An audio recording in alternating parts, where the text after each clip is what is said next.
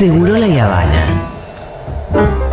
La mayonesa, bien generosa, en tu sándwich.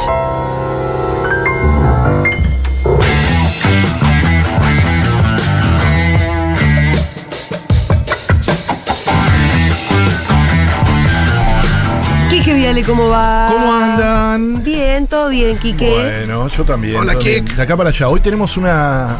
Tengo de todo. ¿Tenés de todo? ¿Tenemos Usted hasta las con de cuatro o todo. no? Sí. Sí. Bueno, vamos al grano entonces. Vamos al no grano directo. Primero, bueno, ayer estuve en la legislatura porteña, Sí. quiero decirlo, La escribanía de la reta. en la escribanía de la reta, exactamente, el lugar donde se legalizan todos los negocios inmobiliarios. Pero en este caso estuve por una audiencia pública que hicieron los trabajadores del subte. Los trabajadores del subte vienen luchando hace un tiempo por algo que es muy importante, esto lo voy a decir muy corto, algún día haremos una columna especial sobre esto.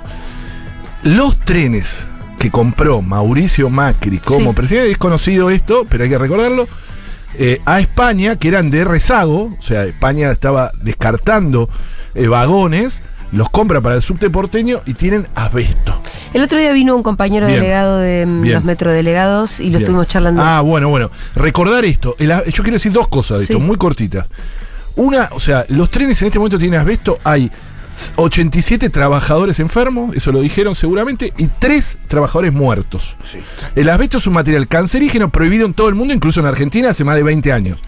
O sea, es algo que no, que estaba en los materiales de construcción y que no tiene que estar más. El problema del asbesto es que con una sola exposición al asbesto, el asbesto, la- las partículas del asbesto eh, son más finitas que un pelo. Bastante Claro. más finitas. Te entra, se te deposita en un pulmón. Y chau. Y, te- y es muy probable No, que y te además esto puede, Puede cáncer latencia. mucho puede desarrollar 20 años después. 20 años después tienen que estar más, y 30 también. Tienen que estar 30 años estudiándose, pero además con una sola exposición es suficiente para enfermarte. O sea que los, no solo los trabajadores están en, en- en peligro, sino que también los millones de usuarios.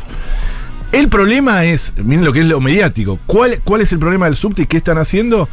Eh, el escándalo no es que tengas vesto el lugar donde se transportan millones, sino que paren los Que se interrumpa el servicio Claro, de esto sería ser un escándalo, no deberían circular.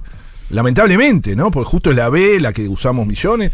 Pero bueno, eso, eh, digo, para que tengamos en cuenta y defendamos en nuestras mesas familiares, etcétera, porque hay una corriente muy fuerte contra los trabajadores del subte. Cuando hay un paro, hay que defenderlo. Hay que defenderlo porque es muy grave lo que está pasando. Sí. Eh, y bueno, quería eh, no dejar de decir eso. ¿Y en la legislatura qué fue lo que pasó con En la legislatura se hizo una audiencia pública para Ah. poner en conocimiento, son esas cosas que son movidas para intentar darle. Sí, estuvo Norita Cortina eh, y estuvieron eh, diputados del Frente de Todos y, de- y del Frente de Izquierda. Lo organizaba eh, Alejandri- Alejandrina Barri, que es una Sí. diputada del Frente de Izquierda, pero también estuvieron del Frente de Todos. Eh, estuvo muy buena, estuvo, eh, va, estuvo buena. Muy triste estuvo. Porque los Barri, eh, protagonista de una historia tremenda de, de apropiación y Sí. que. Ah, no eh, sabía. ¿No sí, sabías? es, Sí. es la, la pequeña niña que eh, sacaron en la revista para ti como. Como hija de, de Ah. guerrilleros, eh, como si fuera toda una, una especie de obra no, de bien, sabía. la apropiación, ¿no? Era, era algo así, ¿no? No me acuerdo exactamente no, la o, historia, perdón, pero es algo así. O como si, pero ella la, la exhibieron, era una niña propiedad y la exhibieron. Como no me acuerdo si exactamente nada, cómo era mirá la historia. vos.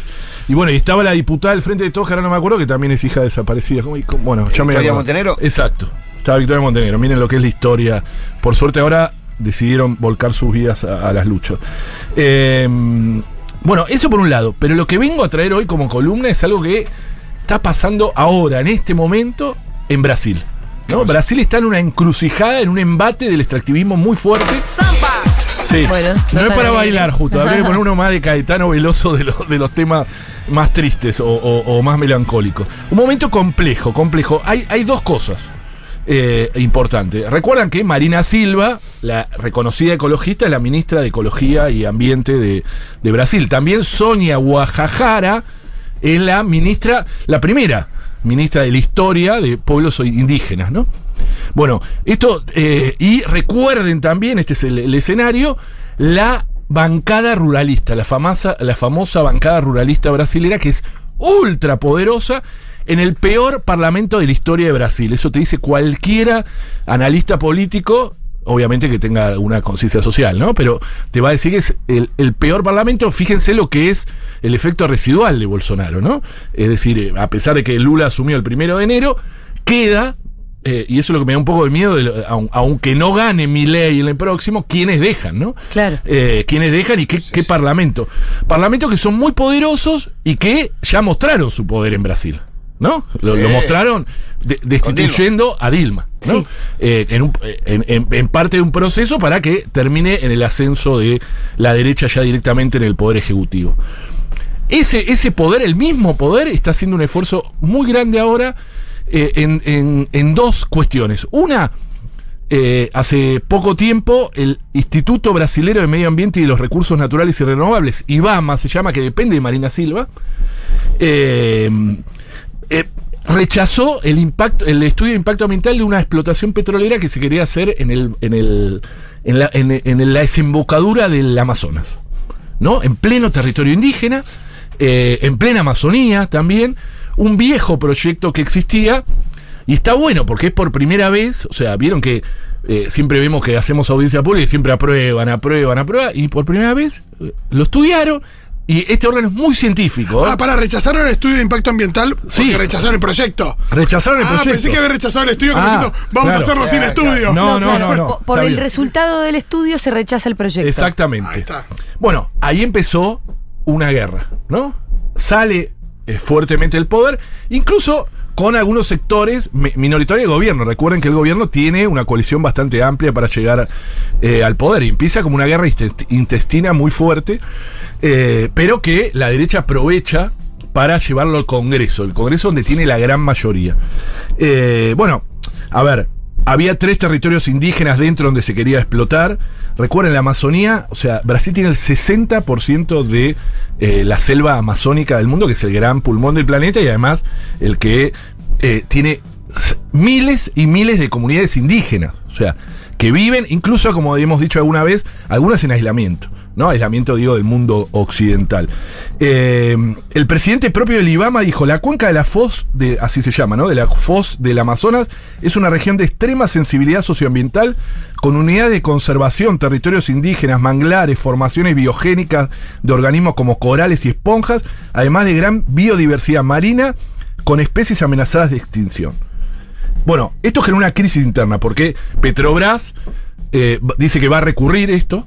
O sea, la, la propia Petrobras, un poco eh, eh, ahí empiezan algunos cortocircuitos con lo que el propio Lula venía eh, manifestando en relación a este tipo de cosas y la defensa de la Amazonía, e incluso con Pará, es la que Sí. rechazó que era ministra de Medio Ambiente. que era- Exacto, ah. el- el- Entonces el es como si IPF se estuviera peleando con Cabandier. Exactamente, Ahora, exactamente, ¿no? exactamente, sí. Eh, no, y el ministro de Minas y Energía eh, también salieron, es una decisión contra los intereses del país, dice, ¿no? Eh, fíjense, acuérdense. La, la- la disputa interna que está Claro, ahí. pero, Claro, claro. pero ahora vamos a ver la derecha. No, ah, y acuérdense que eh, Marina Silva también formó parte del primer gobierno de Lula y termina peleada a los pocos meses por las decisiones en ese momento. El problema es que Lula en ese momento no tenía discurso ambiental. No, era Lula tiene Era un discurso, punto está ella. Exacto. Eh, hay que ver qué pasa. Por eso, por eso es interesante. ¿Está todo es tenso momento- o no? Y está bastante tenso por lo que está haciendo el Congreso. Sí. El Congreso se mete. No, el, primero lo que hace Lula es respaldar. Respaldar a Marina Silva. Está bien. Pero después hace unas declaraciones en el G7 de Japón. Yo creo que esos lugares son Pero, complicados. pero, No, claro, en el G7. Viste, es como que ahí te- como que creen que además porque están lejos no se va a escuchar, no sé, debe haber algo. O el Sí. poder, viste, te, eh, y, y relativizó un poco, bueno, pero en realidad no habría afectación. Entonces eso también generó algunas luces. El problema es que la derecha eh, aprovechó, se metió con todo y empezó todo un plan en el Congreso para sacarle un montón de funciones a Marina Silva al Ministerio de Medio Ambiente, en realidad, en este caso representado por eh, Marina, Marina Silva. Recuerden uno de los peores congresos de la historia, que tiene casi mayoría eh, automática, y están intentando desmantelar el Ministerio de Medio Ambiente. El problema es que el, oficialismo no tiene mayoría en el Congreso, eh, va a ser difícil sostener esto, y entre otras cosas, por ejemplo, eh, es interesante una declaración que hizo Marina Silva. Dice, el problema de Brasil es la falta de elite, dice. Elite. Elite, sí. Entonces, ¿Va? eh, epa, ¿por dónde va esta mujer? ¿Viste? Pero dice, elite es quien tiene pensamiento estratégico. Chico Méndez era la elite de este país. El cacique Raoni, que es uno de los caciques más conocidos de estas comunidades indígenas, es la elite de este país. Guillermo Leal, fundador de Natura, Natura es esa empresa brasilera de cosméticos que, que- que es bastante interesante como Sí. labura. Sí, que no, no prueban en animales, ¿no? No prueban en animales, un montón de cosas, no, no, y, no, y pone un montón de guita en conservación, etcétera. Y además y es súper enorme. Y además le va bien. mu- multimillonaria, Sí. exacto. Eh, es la elite de este país, también dice. Eh, en una audiencia que se hizo en el Congreso cuando todo la estaban atacando, toda esta bancada. Ahora, la ella está criticando, sí, la falta de la burguesía Eh, nacional que que siempre hablamos acá, ¿no? Exacto. Ella está criticando a los empresarios o a los dirigentes. No. Cuando ah, dice esto. Es que es lo mismo. O sea, es muy interesante. Hay una entrevista que ahora no me acuerdo, un sociólogo que viene estudiando la bancada ruralista y es el que hace eh, el, el análisis cómo de la década del 80 el ruralismo empezó a ganar y empezó a decir, vamos a hacer. En Argentina hay algo muy parecido ¿eh? que hay que tener en cuenta siempre. Cómo se van creando esas asociaciones, como en este caso eh, hay una, una asociación de pensamiento estratégico del campo. Sí. Eh, claro, que está financiada y que es la que, que la que es el think tank. ah, Viste, mi inglés va mejor. Sí, think tank. Think tank. es muy difícil. es muy difícil. Yo mío. aprendí a no meteme ahí. Es verdad. No ¿Y meteme cómo ahí. digo think tank en No, yo, castellano? yo le digo a Julia que me ayude. Ah, bueno. decirle a Julia. Ah, la usina de pensamiento. La usina de pensamiento. Ahí está, está. La, la usina de pensamiento del aeronazo, que es la que alimenta los proyectos de ley, la- el pensamiento del campo. Y que es el mismo exacto que, como dijimos antes, derrocó a Marina, a, mm, a Dilma Rousseff Dilma en el 2000. Bueno, ya no me acuerdo, 2006. que- eh, no, ¿qué 2006? No, no. Eh, 2016 me parece. Sí. Eh, eh, ¿qué, qué es los cambios que quieren hacer? Entre otras cosas, bueno, sacarle, pasar a otros ministerios que están más relacionados con el, el agronegocio, Claro. un montón de funciones. Pero hay algo que marcó y que está ahora generando un revuelo enorme en Brasil con cortes de ruta. San Pablo estuvo bloqueada eh, el día de ayer porque se votó en el Congreso ayer martes. En, el- en este caso sería la Cámara de Diputados, que no se llama así en, en Brasil, pero eh, sería como la Cámara de Representantes. La Asamblea. Federal, ¿no? Sí, Algo o algo así. así. no me acuerdo cómo se llama. Eh, votó otro proyecto de ley que, eh, que tiene que ver con el demarcamiento de los territorios indígenas, que es un viejo reclamo, para, para peor, ahora les voy a contar. Es un viejo reclamo del agronegocio que Bolsonaro había desmantelado. Es decir, vos demarcás territorio indígena, lo que haces es otorgarle la posesión eh, a, a los pueblos indígenas y eso hace que el agronegocio no pueda avanzar en esos lugares. Bolsonaro había hecho un gran papel para el mal, ¿no? En, en de- en desmontar todo eso. En Argentina hay algo parecido. Eh, y ahora lo quieren hacer, o sea, modificando la ley que establece eso, que sería como nuestra ley 26.160, que es la que establece la emergencia en territorio indígena y que dice, en, nuestro, en, nuestro, en nuestra legislación que están prohibidos los desalojos en territorios reclamados por comunidades indígenas. ¿no? Eh, fíjense que hay paralelos ahí con lo que está pasando también en la Patagonia y ahora vamos a hablar de algún paralelismo. Eso es el tema del momento ahora en Brasil porque eh, ganaron por muchísimos votos. Eh, a ver- Para, sacar ese derecho Para a los territorios indígenas. Exactamente, para debilitar y hacer. En, en este caso lo que hacen es, eh, entre otras cosas, es lo siguiente. Espérenme un segundo porque es bastante difícil de explicar.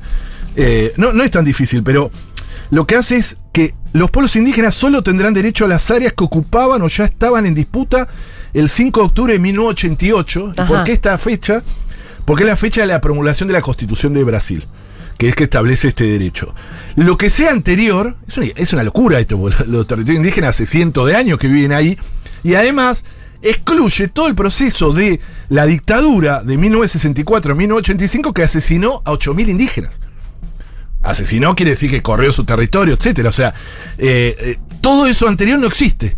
Es decir, que va a ser dramático lo que va a pasar. Los pueblos indígenas en Brasil están bastante más, son mucho más y bastante más organizados eh, que en Argentina, Claro. que están mucho más demonizados y, y- y- y- e invisibilizados en nuestro país.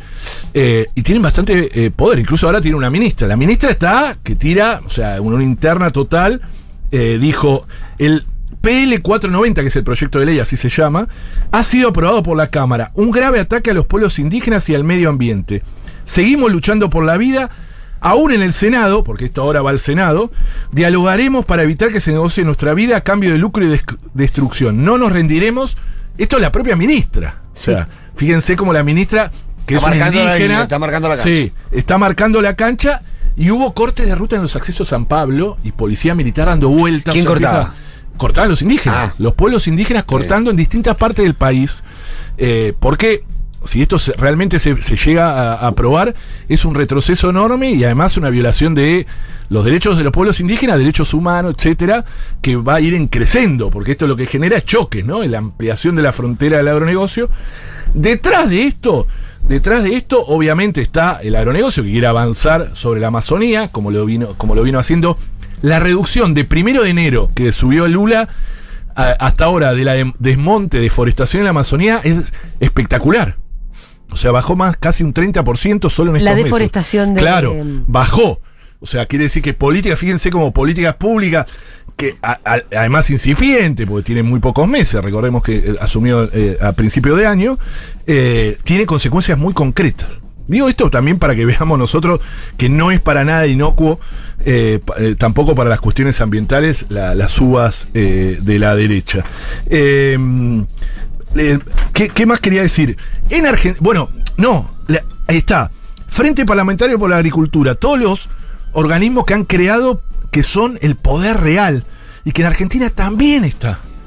Está Soja, eh, eh, está mm, eh, la Asociación Argentina de Siembra Directa, APRESID, es decir, todas esas que Norma Giarraca, siempre la nombro, la querida Norma Giarraca, nos hablaba que es la nueva sociedad rural, ella escribió ese famoso artículo que siempre lo digo, ayer, los gro- ayer la rural, hoy los grobo, es decir, cómo el poder del agronegocio ahora se nuclea en otras cosas y está perfumado de moderno, eh, de otra manera, ¿no? Como el viejo chacarero. Bueno, ahí también.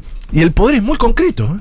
muy concreto. No se pueden tocar esos intereses porque eh, avanzan. Esto genera una disputa interna incluso en el propio gobierno de, de- de Lula, que muchos dicen, bueno, bajemos, no, no, hagámonos los boludos. O sea, empiezan todas cuestiones políticas eh, muy difíciles. Tiene que ver con la amplitud del espacio que lo lleva a gobernar también. También, a Lula, ¿no? también, el Un propio poco como nos pasa a nosotros en el peronismo. Exactamente, exactamente. Por eso, bueno, nosotros incluso desde el Pacto Social del Sur estamos sacando un comunicado como para mostrarnos de un lado, ¿no? Digo, porque esta lucha es clave. En el medio se juntan los presidentes en. En el eh, G7. en el G- no, en ahora en, la, en el Ahora, UNASUR. sí, Bueno, en UNASUR. que no es UNASUR porque es el- el- el- el- la cumbre de presidentes latinoamericanos. Ahí Petro, mi querido y amado Petro, Eh. anuncia la vuelta al UNASUR de, de Colombia, incluso lo quiere llamar, él dice de otra manera. eh, reunión de mandatarios, eh, ¿cómo lo quiere llamar él? Asociación de Naciones Sudamericanas, para que sea más grande, más amplio, incluyo, incluya naciones eh, indígenas. Si, senti- si, si, si, Sí, sintetizan si los vas a venir, latino- lo Vamos a llamamos. estar todos juntos. Sí, el sí, nombre después lo pensamos. No, No, hay problema. y, y tuvo una reunión hoy, a la mañana, con Lula, con una linda foto donde el tema central fue la Amazonía. Eh, porque la comparten. Colombia es la segunda Claro. nación con más porcentaje de la Amazonía, de selva, amazónica. Eh, y es interesante porque eh, incluso los dos afrontamos retos inmensos, dijo Lula, eh, perdón, Petro en su en su tweet recién, llevar una Suramérica unida a la lucha por la vida de la humanidad. Y planteó muy fuertemente, Petro fue con el planteo, Suramérica tiene que reclamar la deuda ecológica. Eso de la- del canje de deuda por acción climática. Esta es la salida para la crisis. Lo llevó muy, muy... ¿Y eh, compró Lula esa idea? Lula lo está comprando, Lula está... Porque si Lula la compra, ahí vamos Claro, todos. ¿eh? ahí va. Porque para que la compren acá la tiene que comprar Lula. Sí, claro. Tal Sí. cual, tal cual. Eh, Y es la locomotora nuestra de Brasil. Sí, Tal sí, cual, no. tal cual. Es, es, es bastante interesante. Eh, dice, esta es una propuesta a escala mundial hecha desde Colombia. El cambio de deuda pública por acción climática, que sería el primer gran salto hacia adelante en una verdadera lucha contra la crisis climática, que es el principal problema de la humanidad, declaró eh, Petro en el día de hoy. En el medio, y para terminar, porque no tengo más tiempo, en Argentina también tenemos una situación dramática con los pueblos indígenas y sobre todo con las cinco mapuches que siguen, Que siguen presas, no se puede creer Eh, eso. no, Increíble. por un delito no. escarcelable. No, es una o sea, locura. si fueran condenadas por el delito que está siendo imputada, no irían a la cárcel, Claro, sería lo van a condicional. liberar. Y no le dan la libertad condicional, digo, no digo que les, le quiten el proceso que debería ser. a eso. Pero además, El presidente bueno. es un tipo que conoce de leyes, de derecho. Sabe mejor que nosotros que esas mujeres están ahí injustamente, sin garantía. Con sus hijos. Con sus de hijos. joder. Son de la Lof, Lafken, Winkel, Mapú, eh, y que ya pidieron cinco veces ser No, liberadas. es- hay una sola explicación para, para eso y es el disciplinamiento. Eh. No hay Porque otra. No, hay otra explicación. Es, No. che, mirá, esto es lo que pasa. Por la única El razón, porque en racismo, el realidad. odio racismo. No, y es la idea de decir, che, mira, esto es lo que pasa Vos haces. Ahora, es un gran problema de un gobierno supuestamente popular que, Ah, que claro. tenga cinco mujeres indígenas presas en esa, eh, en esa condición. Recordemos que la ministra de Sí, que- Mujeres renuncia. que en renunció por parte ese motivo y que sigan ahí es de verdad una vergüenza, porque además, en términos políticos, tiene que haber. Siempre hablamos, ¿no? Lo importante que es el programa, el programa. Bueno, esto también tiene que formar parte más o menos de tu Sí. marco. De a prioridades. quién estás además a Claro, quién pensás eso. que vas a representar. y de- es dejar, sí, de Totalmente. A veces, Totalmente. viste, de prioridades, eh, eh, la condición humana, el ser, los derechos humanos están por sobre cualquier otra cosa, porque el argumento debe ser no ingerir en otro poder de la, del Estado, Claro, ¿no? En la justicia. No, defender los derechos humanos. Hay mujeres que están ahí, cana con sus hijos. ¿Bajo qué? ¿Bajo qué criterio? ¿Con qué legalidad están en esa Pero además, en términos estrictos, eh, saquemos lo político si quieren. En términos estrictamente jurídicos, es un disparate. Claro, eso es lo que digo Tenés la, tenés herramienta Exacto. jurídica para sacarla ya. Ya. Indulto, listo. Quique, gracias por haber pasado por Un acá. beso Nos vemos el miércoles que viene. Un Dale. beso.